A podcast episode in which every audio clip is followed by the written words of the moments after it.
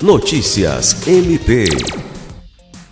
O Ministério Público do Estado do Acre, por meio da Promotoria de Justiça de Tarauacá, encaminhou recomendação à Prefeitura do município e aos secretários de Obras e Meio Ambiente para que adotem providências visando o combate aos loteamentos ilegais do município. Na recomendação assinada pelo promotor de justiça Júlio César de Medeiros, o Ministério Público do Acre destaca a operação realizada pela Promotoria e o Núcleo de Apoio Técnico do Ministério Ministério Público do Acre em agosto de 2021